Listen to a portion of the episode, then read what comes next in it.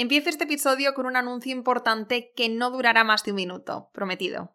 Si estás escuchando este episodio la semana que se haya publicado, te interesará saber que nuestro Club Emprendedora abre el 1 de julio las puertas durante 24 horas.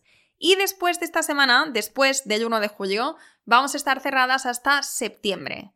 Es decir, que si eres emprendedora y aún no formas parte de nuestra súper mega increíble comunidad de mujeres emprendedoras, donde nos formamos, donde hacemos piña cada mes con masterminds, networkings, eh, programa de madrinas, etc., ponte un recordatorio en el móvil para que te avise el 1 de julio y puedas unirte a nosotras. Y si quieres ver antes todo lo que tenemos dentro, que es un montón y que además eh, está a un precio súper accesible de 24 euros al mes, Entra ahora en yoemprendedora.es barra club. Repito, abrimos el 1 de julio por última vez hasta septiembre y tienes toda la información y la cajita para apuntarte al club VIP en yoemprendedora.es barra club. Y esto es complicado porque cuando trabajas para ti mismo, que emprendes y eres autónomo y trabajas desde casa, como no tengas cuidado, se te puede ir de las manos y estás todo el día trabajando. Hola, soy Laura Orzaiz y me encanta hablar de marketing, redes sociales, mindset y todo lo que hay detrás del fascinante mundo del emprendimiento.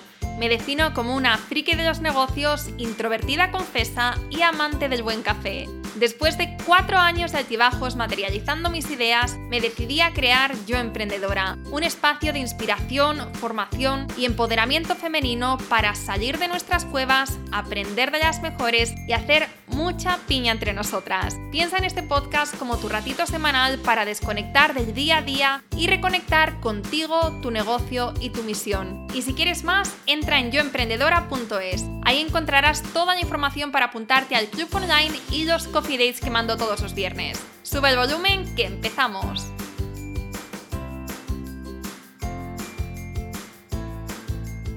Este episodio junto con Silvia ahora es un soplo de aire fresco que estoy segura que te va a encantar y te va a dejar con muy buen feeling. Silvia es comunicadora, habla de cómo vivir una vida más sencilla, minimalista y feliz a través de su canal de YouTube y su podcast y es autora del libro Vida Simple. Y en este episodio nos habla de su inspiradora historia de reinvención personal y profesional, de emprendimiento, ansiedad, redes sociales y por cierto, ha sido justamente a raíz de esta conversación cuando finalmente he decidido empezar a subir estos episodios también a YouTube.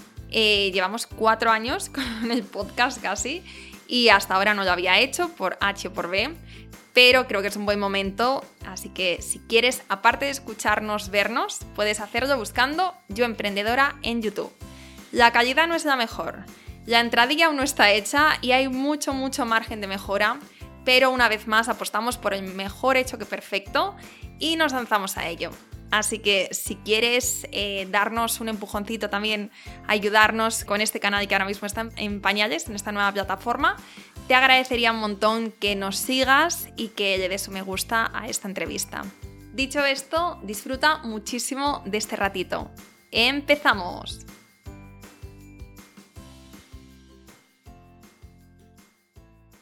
Buenos días, Silvia. ¿Qué tal? Bienvenida al podcast. Buenos días, encantada de estar aquí encantada de que estés aquí, encantada también de conocerte, porque no habíamos hablado, bueno, hemos hablado para, organizar este podcast, pero antes de, este primer, bueno, de este encuentro, pues no este habíamos hablado así, así que bueno, estoy eh, encantada de conocerte y también encantada de tenerte, de hablar de tu historia, de hablar de esa reinvención profesional que has tenido y que yo creo que va a ser muy inspiradora y bueno, a veces este tipo de historias que no tienen que ser muy complejas, muy rebuscadas, sino es eh, una historia en la que nos podemos ver reflejadas todas, pues eh, también inspiran y animan a hacer a veces un pequeño cambio de, chip, ¿no? Entonces, bueno, estoy muy contenta de, hablar contigo de esto. Además, esta entrevista viene porque eh, un oyente del podcast me escribió para recomendarme que te invitase. Anda, qué bien. Sí, sí, sí. No sé si te escuchaba en tu podcast, no sé si es seguidora tuya de Instagram. Porque hacer cosas, haces un montón de cosas. Desde tu libro, el podcast, canal de YouTube. Cuéntanos, eh, o sea, si cuando la gente te pregunta qué haces, cuéntanos un poco qué les dices. Buah, esta es como una muy buena pregunta porque eh, últimamente me pasa que no sé exactamente qué decir, porque sí que es cierto que hago muchas cosas, eh, me considero muy polifacética de siempre, pero así, para resumirlo como en una única palabra, el qué hago, eh, yo creo que, lo definiría en comunicar. soy como una comunicadora, ¿no? Tanto en el podcast, en el canal de YouTube, en el libro, y todos los proyectos que suelo tener en mente de cara a un futuro van todos enlazados hacia, hacia la comunicación. y, sí, dime, dime. Te iba a preguntar, ¿qué empezó antes? ¿Qué, ¿Qué fue lo primero que hiciste? ¿El podcast, el canal o el libro? El libro empezó, fíjate, hace 10 años, aunque lo lanzase hace solo uno, eh, pero ya empecé como mm, a querer comunicar de alguna manera no con nadie, sino conmigo misma, como sacar un poquito lo que yo necesitaba sacar con todo esto de, la ansiedad, pero le empecé a dar forma ya al libro antes de, lanzar el canal. Pero luego vino el canal de YouTube y lo último que ha llegado ha sido el podcast. Vale, vamos a hablar de todo esto vamos a, ver cómo te organizas, tu modelo de negocio, todo eso después lo vamos a diseccionar bien, como me gusta a mí hacer por aquí. Pero antes, bueno, me gustaría saber cómo era tu vida antes, antes de, este cambio y de, claro, de lo que estás viviendo ahora, cómo era tu vida antes y cuál fue el detonante que te hizo querer tener una vida más sencilla. Vale, mira, mi vida antes era totalmente diferente a la que tengo ahora. O sea, el giro que ha dado mi vida ha sido de 180 grados y no ha sido de un día para otro. Esto ha sido todo un, proceso muy largo de pequeños pasos, pero ha sido un proceso bastante largo. ¿Cómo era? Era una vida eh, como pues la de cualquier persona, ¿no? Que se saca una carrera y trabaja y se tiene que costear pues todo, pero era con un ritmo de estrés muy elevado, eh, cogía muchísimo transporte público porque iba a diferentes sitios a trabajar.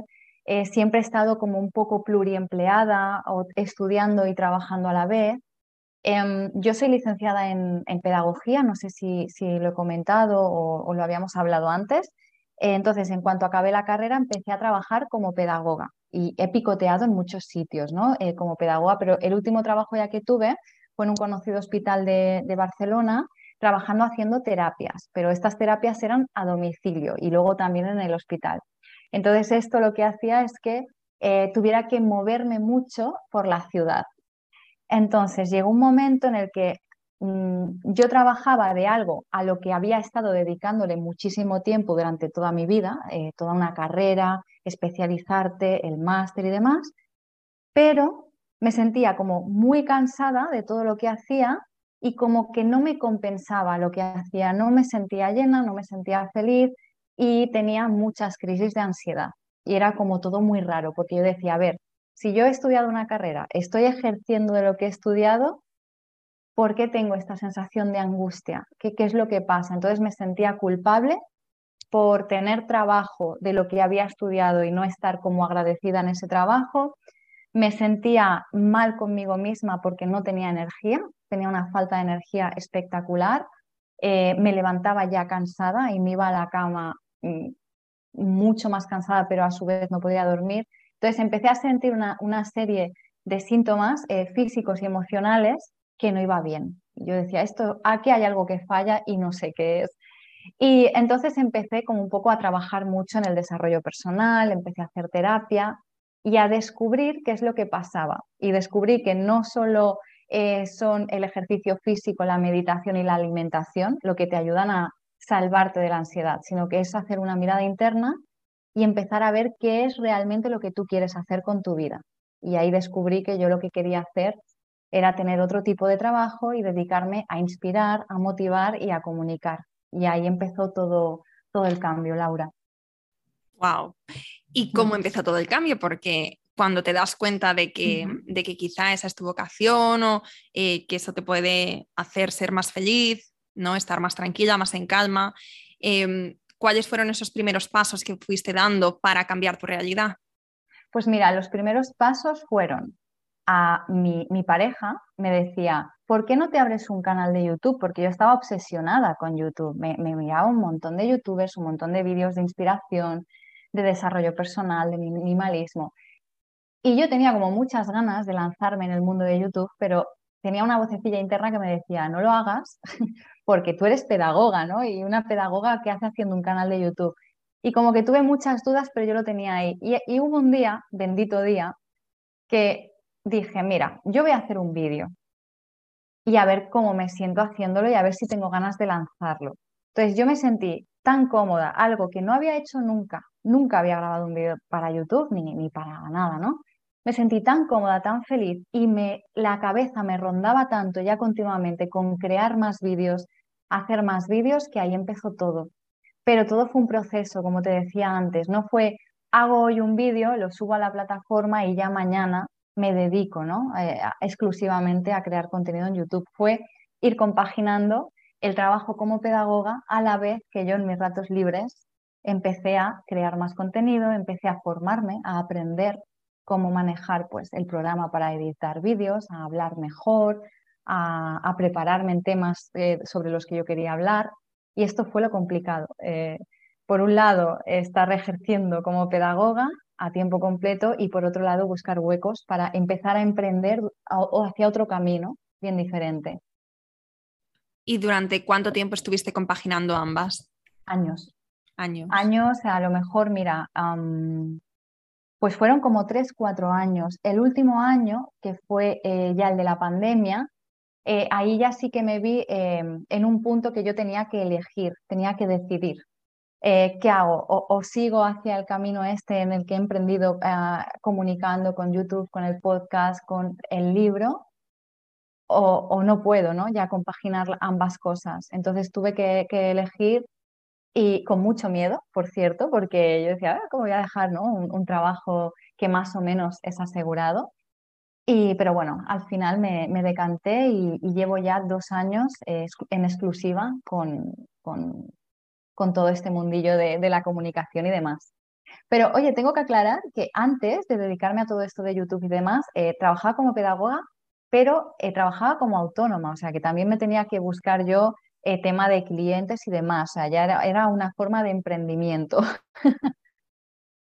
Sí, y mm, ¿cuándo, o sea, en qué punto te diste cuenta de que, de que podías vivir de tu proyecto? ¿Fue cuando llegaste a un mínimo de ingresos? ¿Fue, fue cuando viste que tenías una comunidad? ¿Cómo, ¿Qué factores eran esenciales para ti para dar ese paso? A ver, el, motivo principal era el tema de los ingresos, porque claro, hay que pagar un alquiler, hay que pagar las facturas y, y, el miedo que a mí me daba de soltar mi trabajo anterior era, jolín, ¿y si suelto y ya no tengo ingresos, no? Pero al fin y al cabo, em, lo que me hizo lanzarme del todo fue hacer un ejercicio muy grande de confianza, de confianza conmigo misma, de decir, si yo llevo años compaginando ambos trabajos, ¿no? bueno, ambos proyectos, y el proyecto que más me apasiona, cuando yo le dedico mucha energía, las cosas acaban sucediendo, la comunidad acaba creciendo y acaban pasando cosas, ¿no? Que te hacen que puedas vivir de esto. Pues si yo suelto lo que ya no me suscita tanto interés y que ahora mismo es una carga porque quiero dedicarme al 100% a esto, ¿qué pasaría no? si le dedicase toda mi energía? Pues estoy segura que si confío y le dedico toda la energía, esto seguirá sucediendo y pasarán los meses y yo podré ir viviendo. También lo que ha pasado, Laura, ha sido hacer un poco un, cambio de estructura mental.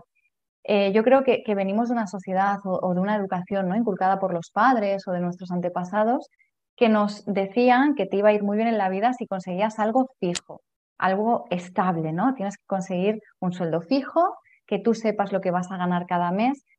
Y claro, esto cuando emprendes, cuando eres autónomo, cuando te dedicas a este mundillo, no existe, no existe lo fijo, lo estable, porque cada mes mm, varía muchísimo.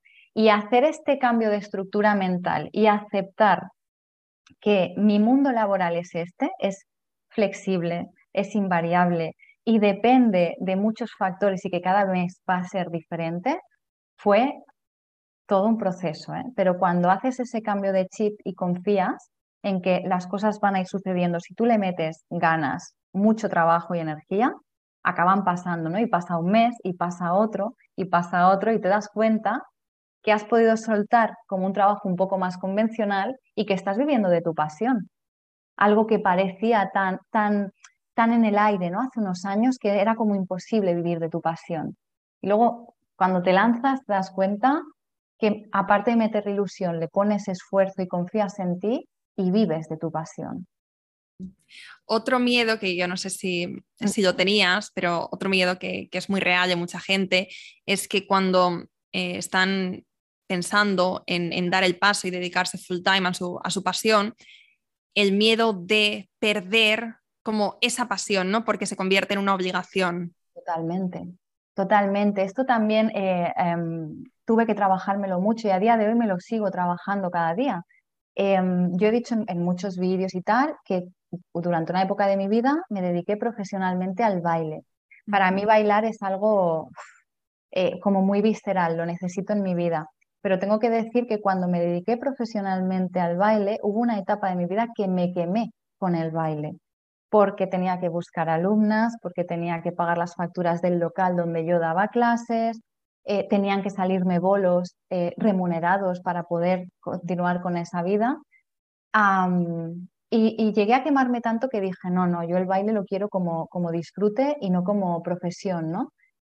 Pero bueno, con el tema este de la comunicación, eh, han ya pasado unos años desde que pasó esto del baile, he podido como madurarlo un poquito más y lo que intento hacer es, em, sobre todo, discernir, ¿no? ¿Cuáles son las cosas que me queman? ¿Por qué me queman y qué puedo hacer para gestionarlas de una manera que sea sana para mí? Entonces, como que estoy siempre muy pendiente de qué cosas me sientan bien, qué cosas no me sientan tan bien y poner límites y saber separar un poco a veces eh, las cosas. Ponnos un ejemplo de esto, de, cómo gestionas, por ejemplo, no lo sé, pero si la edición de vídeos es algo que te quemase, ¿cómo lo gestionarías? O en tu caso, ¿cómo, cómo has resuelto esa situación? Mira, la, edición de vídeos yo tengo que decir que es algo que me fascina. y mira que me salen eh, continuamente ofertas ¿no? de personas que me dicen, mira, yo me dedico a editar vídeos, te los podría editar yo. Digo, no, no, es que esto de editar me, me gusta muchísimo. Pero mira, hay una de las cosas que llevo quizás un poco peor que es la hora de hacer como negociaciones con las marcas, todo el tema del marketing, ¿no? Para sustentar el canal. No es que no me guste, pero siento que no se me da tan bien, que no es mi principal competencia.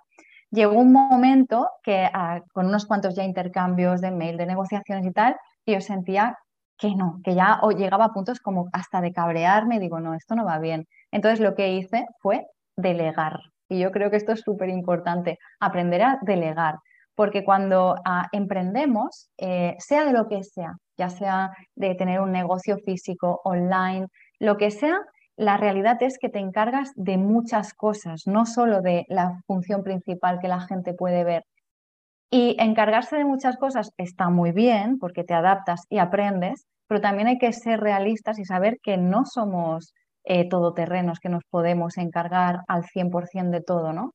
Y aprender a delegar yo creo que, es un factor muy importante y es, yo es lo que procuro hacer. Cada vez que siento que hay algo mm, que no lo gestiono bien o que me puede dar problemas, lo, intento delegar. ¿Y a día de hoy qué delegas en, en tu negocio? Pues mira, delego todo el tema de la negociación con las marcas, todo el tema de los mails, porque es algo que, es, eh, eh, que no, puedo sostenerlo, ¿no? O, lo mejor que a mí me gustaría hacerlo es, imposible. Esto es lo que, lo que delego de momento, a día de hoy. Y luego, aparte, el tema pues, de, la gestión, ¿no? De las facturas y todo esto, pues que me lo lleva eh, un gestor. Todo lo demás, de momento, lo hago todo yo. es verdad que cuando, que cuando dejamos de hacer aquello que nos quita la energía, que nos drena emocionalmente y sobre todo suelen ser las cosas que, solemos postergar, ¿no? que, nos da muchísima pereza, pero en verdad no es pereza, es, eh, es, que, no nos, es que nos quita la energía. Y es algo que, no se nos da bien o aunque se nos dé bien, pues muchas veces no está, no está dentro, de, dentro de, las cosas que, que deberíamos estar haciendo en nuestro negocio, que aportan ese valor que nosotras, esa diferenciación que nosotras tenemos, ¿no? Por ejemplo, tú tienes que estar en el podcast o tienes que estar en, tu canal de YouTube. Hay ciertas cosas que tienes que hacer porque eres la cara. La edición te gusta, entonces, ¿por qué la ibas a delegar, no? Pero, pero, negociaciones de marketing o gestión de email son cosas que, bueno, que puedes hacer tú, puedes, puede hacer Pepita y es que no, no, no pasa absolutamente nada. De hecho, probablemente si lo delegas, em, vaya a haber una persona que lo vaya a hacer mejor porque vaya a estar mucho más enfocada y tiene ese área también de expertise, lo va a organizar mejor y entonces todos ganamos ahí. Y aparte, cuando delegamos, puede parecer que es contratar, puede parecer que es, em, bueno, pues que te estás lanzando a la piscina sin flotador, que, no, que tienes que tener muchos recursos para... Pero no tiene que ser así, ¿verdad? Puedes delegar a un freelance, puedes delegar unas horas e ir poquito a poco. Exacto, de hecho yo es lo que hago, o sea, es, un, un, trabajo que se puede hacer desde casa, online, que se interviene en unas cuantas horas semanales y te sale a cuenta, te sale a cuenta tanto económicamente como mentalmente, porque además la persona que lo gestiona se le da súper bien y sabe eh, cómo enviar los mails, que la manera que tiene de hablar, de hacer las negociaciones con las marcas, que, que, que de verdad, que es que yo no lo haría así y a esa persona se le da bien, no le resta la energía y yo puedo seguir invirtiendo tiempo, ¿no? Pues en todo lo demás que, que siento que me sale de una manera más fluida y no me desgasta tanto como, como todo aquello. Porque además, yo no sé si te pasará, Laura, pero mm, a mí me pasa que cuando algo no se me da muy bien, no sé si es que tiendo a ser mm, eh, autoexigente conmigo misma, pero como que le doy muchas vueltas aunque no esté haciendo esa tarea, ¿no? O esto lo tendría que haber hecho así, quizás esto lo tendría que haber hecho de otra manera. Entonces, no, esto te, acaba como cansando. Sí, sí, sí, sí. Y eh, bueno, eh, tú al final todo, todo tu, universo de, marca, y me imagino que también tu universo personal, porque está como muy conectado, es vivir una vida más simple. Así que tengo que hacerte la pregunta obvia, que es, ¿qué es para ti tener una vida simple? O pues sencilla, no simple, sencilla, que no sí, sencilla, exacto. Pues mira, una vida sencilla para mí es no complicármela la vida. ¿Y cómo no me la complico? Encontrándome a mí misma sabiendo que es lo que para mí es esencial y es importante. Y quitándome, dejando de lado, soltando todo aquello que a mí me puede irritar, malgastar la energía o sentarme mal. Teniendo en cuenta siempre que la vida es incierta y que nos pasan cosas que no podemos controlar. O sea, no es sinónimo de vivo una vida sencilla, ya no me pasan catástrofes ni me pasan cosas, me pasan cosas cada día y, lidio con ellas, ¿no? Y voy trabajándomelas. Pero ya procuro que mi día a día sea un día tranquilo y hecho un poco a mi medida. Y esto ha costado, ¿eh? Ha costado mucho porque ah, yo antes de llevar todo este estilo de vida era todo lo contrario. una persona, eh, bueno, soy una persona nerviosa y, de ahí he buscado este estilo de vida más tranquilo. Pero una persona autoexigente, nerviosa, estresada, que si a este cóctel de personalidad que ya viene de serie yo le añado pues un trabajo que me estresa, que no me gusta, un trabajo en el cual le tengo que invertir muchas horas, súper autoexigente, hago cosas pues que a lo mejor se me pueden dar bien, pero me sientan mal, vivo en un sitio que no me gusta porque es muy ruidoso, em, vivo en una, en una ciudad eh, muy ajetreada, cojo metros cada día que me estresan, pues no, esto a mí no me sentaba bien. Entonces dije, vale, ¿cómo es tener una vida tranquila? Para mí tener una vida tranquila es tener un trabajo que me guste, que se me dé bien hacerlo, que, salga de manera fluida. Tener una vida tranquila es elegir muy bien mis amistades, con quién voy, personas que, me, que, me, que me siente bien estar con ellas, que, que, todo surja de una manera así más amorosa. Tener una vida tranquila es cuidar mi cuerpo y mi alimentación y elegir actividades en mi día a día de ocio que me llenen de alegría y de calma. Entonces esto procuro tenerlo en mi día a día. ¿Que todos los días son estupendos? No, porque hay días que, bueno, que te puede ir un mal día de trabajo, una mala noticia, eh, un enfrentamiento, pero ya procuro tener esos recursos ¿no? en mi día a día que hagan que, yo pueda estar en, en calma y bien. ¿Y cómo sería un día normal en tu vida? Un día entre semana. semana, en, mi día de, en mi día a día de hoy, ¿no? A día de hoy, sí. pues, bueno, a, día de hoy tengo que decir que estoy un poco como muy liada porque estamos muy ajetreados con la reforma de la casa rural, que está siendo como nuestra máxima, nuestro eje ahora mismo, ¿no? Entonces, ahora mi día a día de hoy en día es un poco raro porque no estamos ubicados en ningún sitio fijo, porque estamos como muy de reformas, pero eh, sin contar la reforma de la casa rural, mi día a día es, me levanto muy pronto, a las 6 de la mañana, no porque tenga que hacer algo a las 6 de la mañana, sino porque soy una madrugadora nata, me gusta despertarme pronto, mi cuerpo lo hace solo, no es ningún mérito, eh, pero me encanta despertarme pronto para disfrutar del silencio de la mañana.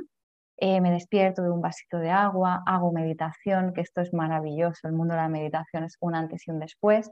Escribo todas las mañanas antes de hacer cualquier eh, tarea laboral o de la casa para soltar un poquito y vaciar mi mente. Esto es fantástico, es un ejercicio que se llama en las páginas matutinas que leí en un libro El Camino del Artista de, de Julia Cameron y es algo que recomiendo muchísimo. Y luego ya con el primer café empiezo a trabajar y estoy toda la mañana trabajando normalmente desde casa siempre y le dedico bastantes horas a nivel intensivo por la mañana. Cuando acabo la jornada laboral, eh, siempre me gusta ir a caminar en soledad. Y esto también soy muy defensora porque me sienta muy bien. Salgo a pasear al parque. si ahora en estos días que estoy cerca del mar, pues me voy todos los días a caminar por la playa. Cuando estoy en la casa rural, pues por el campo. Y esto es algo que necesito hacer, salir a caminar, despejarme, mover mi cuerpo, y luego cuando llego a casa, como y demás, y otra vez estoy toda la tarde trabajando y hago ya otro tipo de trabajo, ya no tan de oficina como el que le dedico a la mañana, sino más creativo, que es eh, la grabación de los vídeos, eh, todo el tema pues más de, cámaras y demás. Y luego ya, ya está, lo, que surja, ¿no? Por la tarde también salir a, descansar, estar en casa, leer, eh, bailar con mis amigos y, mi día acaba muy pronto, me voy a la cama muy prontito, a las nueve y media, como mucho, diez de la noche ya estoy metida en la cama. Y en, tus canales, eh, sobre todo en el canal de YouTube, eh, he visto que, bueno, ahora mismo estás documentando esta, este proceso ¿no? de, reforma de la casa rural. Em, ¿Es, digamos, tipo blog el contenido que creas? Sí, es totalmente blog. Es, Nosotros lo que hacemos es que cuando vamos a la casa a hacer la reforma, llevamos la cámara en mano, que esto es todo, toda una experiencia también inolvidable porque estar en un proceso de hacer reformas y tener la cámara eh, al lado es, es, bastante complicado, cosa que alarga todo todavía más, ¿no? puedo imaginar. Pero bueno, es muy divertido. Eh, yo tengo que decir que mm, el tema de documentar la reforma de la casa ha refrescado muchísimo mi contenido en, en YouTube y es un contenido que disfruto muchísimo haciendo porque creo que se muestra también una parte eh, mía más, más cercana, más, eh, más del día a día, ¿no? De, con, mi, con mi marido, que también ha, como que ha causado mucha sensación en el, en el canal, ha gustado muchísimo. Y, y, la Blanqui también sale, la gata, y es como muy guay, porque nos, pasan, nos van pasando cosas, eh, se nos complica la reforma y vamos un poco mostrando que, que, a pesar ¿no? de las adversidades, el, el, el, ánimo y alejarnos del perfeccionismo, pues, ya está, todo, todo, todo va surgiendo, todo va saliendo y es, muy guay, la verdad. Mm. Y bueno, este tipo de contenido gusta muchísimo. estoy pensando ahora en, en Chris, en mi novio, que en sus ratos libres ve vídeos de pesca, ve vídeos de camping y de reformas de, de, casas rurales y de hecho uno de sus sueños es comprarse una casa rural y reformarla y además una casa que sea más bien como la cáscara, como los cimientos, pero que no haya nada dentro y entonces eh, hacerlo todo desde cero. Vamos, es un sueño de los muchos que tiene que veremos si en esta vida dan, para todo. tiempo. A mi marido le pasa lo mismo, dice que tiene tantos sueños que no le va a alcanzar una vida para cumplirlos todos, tiene que ir seleccionando, priorizar. Sí, pero, pero sí, puedo entender que, que, gusta muchísimo este contenido y sobre todo más en los últimos años, eh, aunque sea solamente como un escape, ver mm, otro tipo de vida, ¿no? otro tipo de opciones. Sí, hmm. sí, sí. La verdad es que sí. Además, esta casa en particular es, ha sido como muy curioso, ¿no? En mi canal, eh, porque mi vida es sencilla. Eh, me considero una persona que lleva un estilo de vida muy minimalista. Entonces, nosotros nos compramos esta casa porque queríamos hacer esta inversión y sobre todo la compramos, que esto he insistido mucho, por el precio y por la zona, ¿no? Era como una gran oportunidad, no por todo lo que había dentro. ¿Qué pasa? Que la casa, por eso también la vendían tan barata, venía con muchas cosas dentro, llevaban abandonadas pues 20, 25 años. Y muchas cosas es todos los bártulos, no de una familia, de muchas generaciones atrás. Una casa que está construida, pues a lo mejor en 1900, ha ido viviendo la misma familia durante generaciones y lo han ido acumulando todo, no han tirado nada allí. Entonces, claro, eh, una persona que le gusta que todo esté despejado, yo cuando lo vi dije, bueno, esto más o menos será rápido despejar esta casa de todo lo que hay aquí. Y, ha sido, de verdad, Laura, un viaje, una aventura y, muy, muy complicado este proceso, muy mm. complicado. Me puedo imaginar. Vaciar, vaciar tanta... De hecho, es lo que ha, atrasado tanto la, reforma. O sea, lo que dice tu novio de que una casa vacía con solo los cimientos, por, por Dios, que, sea así, ¿eh? Porque, porque, si no llega a ser por todo el, vaciado, como que hubiéramos podido avanzar mucho más. Mm, pero, me imagino que también habréis, habréis encontrado ahí de, tesoros. De todo, de, todo, de todo, de todo. Pero claro, tesoros, pero, pero bueno, tesoros mm, yo creo que para que tenían valor, pero valor sentimental, emocional en el caso de la familia. en, nuestro caso, claro, eran cosas que dices, bueno, sí, tienen muchos años, pero yo esto lo voy a utilizar. No. Entonces nos encontrábamos mucho con, con, esa tesitura, ¿no? De si es que esto yo realmente no lo voy a aprovechar. Y hemos tenido que aplicar, o sea, se ha reafirmado mucho el estilo de vida minimalista con esta casa, porque realmente te dabas cuenta que habían muchas cosas, daba cierta pena deshacerte de ellas, pero si tú te preguntabas, ¿lo voy a usar? ¿Me va a hacer feliz? Pues venga, fuera, ¿no?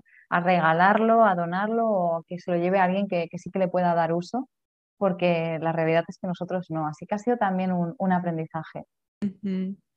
Y con respecto al modelo de negocio que tienes, eh, no sé si, bueno, tienes el libro, que eso ya de por sí es un producto que se monetiza de una forma, entre comillas, pasiva. Bueno, es bastante pasivo. es muy pasivo. Es muy pasivo. Luego puedes hacer acciones y demás. Exacto.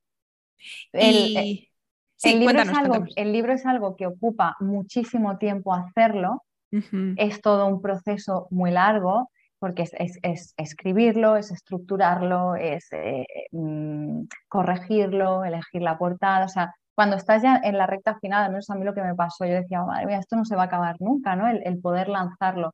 Ahora bien, una vez se lanza el libro, em, cada mes se va vendiendo, por suerte, y estoy súper agradecida porque, porque está en, top ventas de la categoría en Amazon desde hacía muchísimos meses y es un ingreso totalmente pasivo. Lo único que tú puedes hacer es pues darle más promoción a través de tus propias redes, ¿no? Pero el, trabajazo, el trabajazo sólido lo has hecho solo una vez. Claro, yo te iba a preguntar, ¿merece la pena con respecto a todo el trabajo? Sí, sin duda. De hecho, estoy escribiendo el segundo libro, eh, que también me estoy como intentando trabajar que no tengo el tiempo que yo quisiera para dedicarle al segundo libro porque con el tema de la reforma, el mm. podcast, los vídeos de YouTube y todo lo demás cuesta mucho encontrar tiempo, pero siempre que puedo se lo dedico porque realmente merece la pena. Merece la pena escribir un libro si te gusta comunicar, si te gusta escribir, porque es un proceso precioso, es liberador, es un proceso de autoconocimiento en mi caso, escribir me hace disfrutar mi ratito en el que estoy escribiendo con mi café. Es increíble para mí. Y luego lanzarlo es, mm, en el caso, pues que vayan bien las ventas, que el libro guste, que la gente te escribe para decirte, pues me ha gustado mucho, el libro me está ayudando. Es increíble, o sea, yo lo volvería a hacer una y un millón de veces más. Bueno, una segunda seguro que lo haces. Sí, eso es, ya te lo aseguro que sí, estoy, vamos, a tope con ello, con, con una segunda parte de vida simple. O sea que tienes el libro, tienes el canal de YouTube, que antes nos has adelantado, que también tenéis partnerships con otras marcas, y aparte YouTube se monetiza eh, con los anuncios, ¿no? También de una forma eh, pasiva, también entre comillas, porque obviamente está toda la creación de contenido, entonces de pasivo no tiene nada, pero no tienes que eh, llegar a esos tratos con las marcas, sino que eso lo hace YouTube por ti, que eso también es bastante cómodo. Eh, y luego aparte tienes el podcast, que no sé si es algo que monetizas o por ahora es algo, un proyecto personal. El podcast empezó como un proyecto personal, que de hecho ahora hace dos semanas que no subimos episodios porque hemos estado eh, fuera desde hace un mes. A ver si nos ponemos a ello ya en, en, un par de semanas que nos lo van pidiendo. Empezó como un proyecto personal eh, entre yo y mi marido, era algo que nos hacía muchísima ilusión hacer conjuntamente Y bueno, para nuestra sorpresa, como que tuvo muchísimo alcance el primer mes y es un canal que ya también se está monetizando a tiempo Mm. récord. Yo con esto he alucinado porque el canal de Silvia ahora tardó en moneti- en monetizarse años Sí. y en darme unos ingresos considerables como para poder vivir muchísimos años y bueno, de repente pues el, el canal de podcast se ha monetizado en, en- en un mes, teniendo en cuenta Pero ¿cómo, cómo es eso? O sea, esto me interesa. Sí. Eh, cómo ¿Con qué monetizar un canal de plataforma? Efectivamente. YouTube. Ah, vale, YouTube, vale. O sea, que tienes el, podcast en YouTube. Vale, Exacto, vale. exacto. Luego aparte, pues eh, tenemos todos los canales, ¿no? Que, que se pueda subir el podcast en Spotify y todo, todo lo demás. Pero de monetizarlo en YouTube, porque también hacemos el formato visual, Que este es el currazo, el gran currazo. Ah, vale. O sea, que es como lo que estamos haciendo tú y yo ahora, que nos estamos Exacto, grabando y luego lo subes o le pones algunas florituras para que quede más bonita, más bonito el episodio. Bueno, no le ponemos nada, simplemente la introducción, el episodio tal y como sale a la primera, Sin como edición. sin edición y con, una, con la entradilla y el final y ya está. Esto lo, lo subimos a la plataforma de, de YouTube porque también hay mucha gente que le gusta, eh, pues como estamos haciendo tú y yo ahora, ¿no? Eh, Vernos. en, en directo como, como, como sucede todo el, el tema del podcast. Yo lo que estoy pensando ahora, Silvia, es que es un currazo todo, porque eh, YouTube, que es muchísimo trabajo, ¿no? O sea, es- porque además he visto que tus, eh, los vídeos tienen mucha edición, están muy currados, Mm. no solamente son vídeos amateurs que grabas y los subes, sino que es como muy bonito y luego las imágenes, o sea, como que todo acompaña. Tienes un universo de marca muy, muy chulo, muy Mm. trabajado. Instagram también, que tienes una comunidad muy grande por ahí, con Mucho contenido de también. forma recurrente, eh, exposición también, tienes mucha exposición. Un segundo libro ahora, la reforma. Claro, eh, mi pregunta ahora es cómo te organizas y más importante aún que eso, hemos empezado hablando de que este cambio de vida, de vida vino porque la ansiedad llegó a tu vida y Exacto. tuviste que simplificar. ¿Cómo has conseguido gestionar esta ansiedad para que incluso en estas épocas de más trabajo y de más intensidad, que sigas disfrutándolo y que no, y que no vuelva, digamos? Exacto, mira, es muy buena pregunta porque llevar la vida que llevo ahora no es sinónimo de que trabaje poco, porque es que trabajo mucho más ahora que hace unos años, ¿no? Porque es demasiada carga a veces, sobre todo el canal de YouTube es como lo máximo en mi vida, ¿no? De, de trabajo, porque como tú bien decías, el tema de la edición de los vídeos y no solo editarlos, sino grabarlos, hay muchos planos, muchos factores a tener en cuenta y una vez lo has editado también tienes que tener muy presente cómo subes el vídeo a la plataforma, cuáles son las descripciones, las palabras clave, los títulos, hacer la miniatura, es como, como mucho trabajo ¿no? para llevar tantos proyectos, pero la clave es la organización, esto es como lo máximo. Y la organización es y esto es complicado porque cuando trabajas para ti mismo, que emprendes y eres autónomo y trabajas desde casa, como no tengas cuidado, se te puede ir de las manos y estás todo el día trabajando, pero tan ricamente, ¿no? Y, y esto procuro tener eh, bastante estructurado todo. Mi organización es conocerme, saber cuándo funciono yo mejor para cada tipo de actividad. Entonces, yo sé que mi trabajo más espeso, que es el de estar editando y estar haciendo trabajo en el ordenador, funciona mejor por las mañanas. Entonces, ese es el trabajo que yo hago por las mañanas. Y yo sé que por la tarde yo estoy como más creativa y es el trabajo que yo puedo hacer de grabar, ¿no? De ponerme con la cámara o a, a crear contenido. Y esto es muy importante porque ya me organizo la vida para el trabajo de ordenador solo hacerlo por las mañanas y el creativo por la tarde. Y otra de las cosas que a mí me funciona muy bien es, eh, a mí en mi caso, luego cada persona, es madrugar, madrugar mucho pero no es que madrugue para porque tenga la necesidad de madrugar, es que yo funciono muy bien por las mañanas. Entonces, yo normalmente a las 5, 6 de la tarde ya tengo todo el trabajo acabado. Entonces, claro, esto me da mucha libertad. Y como el trabajo que yo hago eh, me lo gestiono todo yo y desde casa, a mí me gusta mucho y me motiva mucho mentalmente a lo mejor hacer cuatro días intensivos de mucho trabajo y luego estar tres días sin hacer absolutamente nada. Y esto a mí me encanta porque me da como mucha paz mental. Prefiero a lo mejor estar trabajando eh, durante cuatro días, diez horas cada día y luego tres o cuatro días sin tener que estar creando contenido y demás. ¿Por qué hago esto? Porque el trabajo de, crear contenido no deja de ser un trabajo como muy artístico, muy creativo, y tú tienes que estar bien, porque como tú no estés bien, ni vas a comunicar, ni vas a transmitir lo que, lo que tú quieres estar transmitiendo. Y, yo, en mi caso, quiero transmitir a, a, toda la comunidad que me sigue que vivo una vida tranquila, que me gusta tener em, momentos de calma, que me gusta inspirar, que me gusta coger energía a, base de una serie de hábitos positivos. Como haga los vídeos estresada, se nota, porque se nota. ¿eh? Cuando una está mal, en los vídeos se refleja, se refleja muchísimo. Ay, te he perdido ahora. Ahora, ahora. Es que estaba, tenía el micrófono en mute. Em, sí, totalmente de acuerdo. De hecho, eh, no sé si en el podcast si solamente son episodios sola o si son entrevistas. Son todos con mi, con mi pareja. Es un, hay un producto, perdón, un proyecto que tenemos los dos. Entonces es como un diálogo entre nosotros dos. Tenemos ya pactado hacer entrevistas con más, con más personas.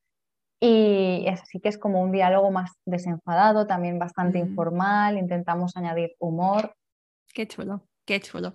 Pues eh, iba a comentar que, que, a mí me pasa que cuando en esos días o en esas épocas que quizá he estado peor, se nota también incluso a la hora de, entrevistar a otras personas, de hablar o de interactuar con, con, tu comunidad. Número uno, yo en Instagram desaparezco. De por sí no, no estoy mucho porque digamos que esta plataforma y yo, pues como tenemos nuestros más y menos, pero eh, desaparezco completamente. Número dos, em, hago las entrevistas mucho más tensa y yo no las disfruto. Y cuando estoy tensa y no las disfruto, tampoco fluye tanto la conversación y cuando las escucho digo, es que podría... Es que eh, hay preguntas obvias o preguntas muy esenciales que, que, a mí se me han pasado, pero porque, claro, estaba tan centrada en, hacerlo bien y estaba muy tensa. y, claro, o sea, que es súper importante nosotras como creadoras de contenido y todas las chicas que nos están escuchando, estar bien, cuidarse, eh, encontrar como estos hábitos, como tú decías, que nos nutren, que nos relajan, que nos aportan más allá del trabajo. No que no sea todo trabajar, que entiendo, eh, no sé si a ti te ha pasado, pero yo cuando empecé a emprender, mi vida era emprender y durante años, ¿eh? o sea, durante años no tenía fines de semana, tenía domingos, no, domingos mentira, eh, sábados por la tarde. Sábados por la tarde era como mi día libre, mi día, mi tarde libre y, además, eh, pero bueno, es que estaba tan obsesionada y tan metida en mi burbuja que bueno, e-, era como mi, yo era yo emprendedora y llega un punto que, te das cuenta, gracias a Dios, ¿no? Un punto en el que ya las cosas empiezan a funcionar y te das cuenta que hay mucho más aparte de tu parte profesional, no de tus vídeos de YouTube, de tu podcast, de tus libros, hay muchísimo más. Efectivamente, y es como descubrirlo, ¿no? Encontrar mm. como esas cosas que, que para ti son importantes. Es súper importante aprender a escucharse y también aprender a ser tú en tus otras versiones, porque también te haces falta. Yo te entiendo totalmente porque a mí me ha llegado a pasar el, tema de la obsesión con el trabajo, ¿no? Es, Además es algo que te gusta, eh, depende de ti también tu sueldo, depende de ti tu comunidad, depende de ti que salga el vídeo. Entonces, como que yo desde que me abro los ojos por la mañana hasta que me voy a dormir, estoy pensando en qué tengo que hacer, qué no tengo que hacer, pero esto, lo que me ha ayudado mucho, aparte de todos los hábitos que yo hago, que, suelo decir mucho en el canal, ¿no? ¿Cuáles son mis hábitos? Fíjate, y últimamente lo hago mucho, es estar con, personas que vibren conmigo y hacer actividades con gente, porque a raíz de la pandemia, esta separación que nos hicieron, este encierro, el no conectar con los demás, entras en una burbuja que te puedes volver loco. Y más cuando trabajas desde casa, cuando eres emprendedora, es que te olvidas del mundo entero y, además es que, claro, la gente que, tiene un puesto de trabajo, que sale a trabajar, tú ya sales a trabajar, ya socializas. Y yo desde que no hago esto me lo noto un montón. Entonces digo, vale, Silvia, aquí hay que hacer algo. Entonces me funciona mucho eh, salir con mis amigos, comer juntos, irnos a hacer un café, un té, salir a bailar. En mi caso, que me gusta mucho bailar, pues últimamente estoy yendo. Mira, el otro día, de hecho, cogí un tren hice un recorrido de dos horas para ir en tren y de dos horas para volver, solo para ir una horita y media a bailar con un par de amigos. Hicimos como una clase eh, abierta, pero dices que lo necesito, ¿no? Entonces yo creo que, si nos están escuchando eh, mujeres que son emprendedoras, que trabajan desde Mm. casa, salid, conectad con personas, eh, tocaos, abrazaos con más gente, compartir cómo os sentís y hablad también de otros temas, ¿no? De otros temas que no solo sean el trabajo, temas vitales, bonitos, para ampliar un poquito nuestro mundo, porque si no hay una tendencia muy chunga a encerrarnos. Total. Bueno, Silvia, pues em, hemos hablado de temazos realmente eh, y hemos, eh, hemos entrado en tu negocio. Yo creo que, que más, no sé si algo se me escapa, si hay algo que creas que es importante mencionar desde la parte de emprendimiento más eh, estratégica o personal, pero vamos, yo creo que, mm, que hemos como cubierto muchos temas de los que yo quería temas. hablar. Eh, así que si no hay nada más que quieras comentar que sea como muy importante, eh, lo último que te pediría, bueno, ya nos has dado un consejo, pero como algo que, que, mm, a ti te habría gustado saber cuando estabas empezando y que puedas compartir con la comunidad. Mira, a mí me hubiera gustado eh, que me hubieran dicho en un primer momento, no escuches a nadie de tu alrededor, Mm, porque yo tardé un poquito más en... De, siempre he tenido una, una mentalidad muy, muy emprendedora, ¿eh? como te he dicho, pero como que siempre me ha costado mucho confiar un poquito en, en emprender y en que saliera bien emprender, porque mi entorno es todo lo contrario, ¿no? Es como un poquito más tradicional. Entonces, yo sí escuchaba a mi entorno, mi entorno me, aconsejaba, búscate mejor algo más estable, más tranquilo. Es que es mejor trabajar por, por cuenta ajena, porque al fin y al cabo tienes un sueldo fijo, una nómina, te olvidas. Y yo hubo un punto que hasta me lo creí. Y casi que por creerme esto, casi me dejo de lado. Entonces, yo aconsejaría que más que escuchar a los demás, que nos pueden dar buenos consejos, ojo, ¿eh? que también hay, consejos que son maravillosos, pero tenemos que saber escucharnos a nosotras mismas, aprender a confiar en, lo fuerte que podemos llegar a ser y no fuertes en plan de que podemos con todo y con mil cosas a la vez, sino que podemos sacar de dentro una serie de potencialidades que nos van a beneficiar, que somos capaces de sacar eh, un trabajo de otra manera para poder vivir y que las cosas no llegan de un día para otro. Nunca nada llega de un día para otro. Mis primeros vídeos de YouTube no los veía ni mi madre, literalmente, ¿eh? Nadie. Y yo llegaba a decir, vale, yo nunca voy a llegar a ningún sitio, porque esto no, ¿a quién le va a interesar esto? Y al fin y al cabo, acabas aprendiendo que si confías en ti misma, que si trabajas y sobre todo eres constante, puedes conseguir lo que te propongas. El trabajo, la constancia, la ilusión y la confianza es lo que han hecho que a día de hoy yo pueda estar aquí eh, hablando contigo, Laura. sí.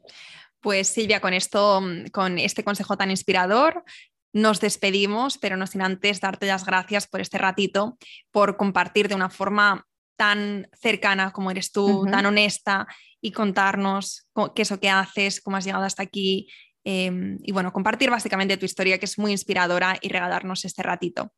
Antes de, de terminar, cuéntanos para las que quieran ver tus vídeos, para las que quieran seguirte más de cerca, para las que quieran comprar tu libro, ¿dónde podemos encontrarte? Pues mira, primero de todo, mi libro eh, se puede encontrar en Amazon, se llama Vida Simple. Eh, está tanto en formato digital como en, en formato papel. Esto por un lado. Tema de canales. eh, hay dos canales de YouTube. Por un lado está el canal principal, que es el de Silvia Ahora, que hay vídeos sobre minimalismo, sobre estilo de vida simple, sobre hábitos saludables y también todo este proceso que hablábamos de la reforma rural, Silvia Ahora. También tenemos eh, podcast, el podcast que se llama Silvia Ahora Podcast, en todas las plataformas principales de podcast y también en formato eh, visible, como es el canal de YouTube, Silvia Ahora Podcast. Y creo que no me dejo nada más. Vale, y tu Instagram es Silvia Ahora y también. mi Instagram, que es Silvia Ahora, que estoy súper activa también en la cuenta de Instagram todos los días. eh, subo historias, voy subiendo contenido de manera regular también, súper inspirador, eh, cosas que me gustan, que me inspiran. La cuenta de Instagram es como un poco lo, lo más eh, cercano de mi día a día que se puede, que se puede encontrar. Perfecto, pues vamos a dejar todos estos enlaces en las notas del podcast. Perfecto. Y nada, Silvia, muchísimas gracias y gracias a todas por quedaros hasta el final. Muchísimas gracias a ti por, por invitarme, Laura. Ha sido un placer estar con, contigo y con todas vosotras haciendo esta, esta preciosa entrevista. Un placer. Espero que te haya gustado este episodio y si es así, me encantaría que dejaras una reseña en iTunes, en Evox o en la plataforma que escuches tus podcasts. Esta es la mejor manera que tienes de apoyar el podcast y su continuidad. Muchísimas gracias por quedarte hasta el final y seguimos la próxima semana.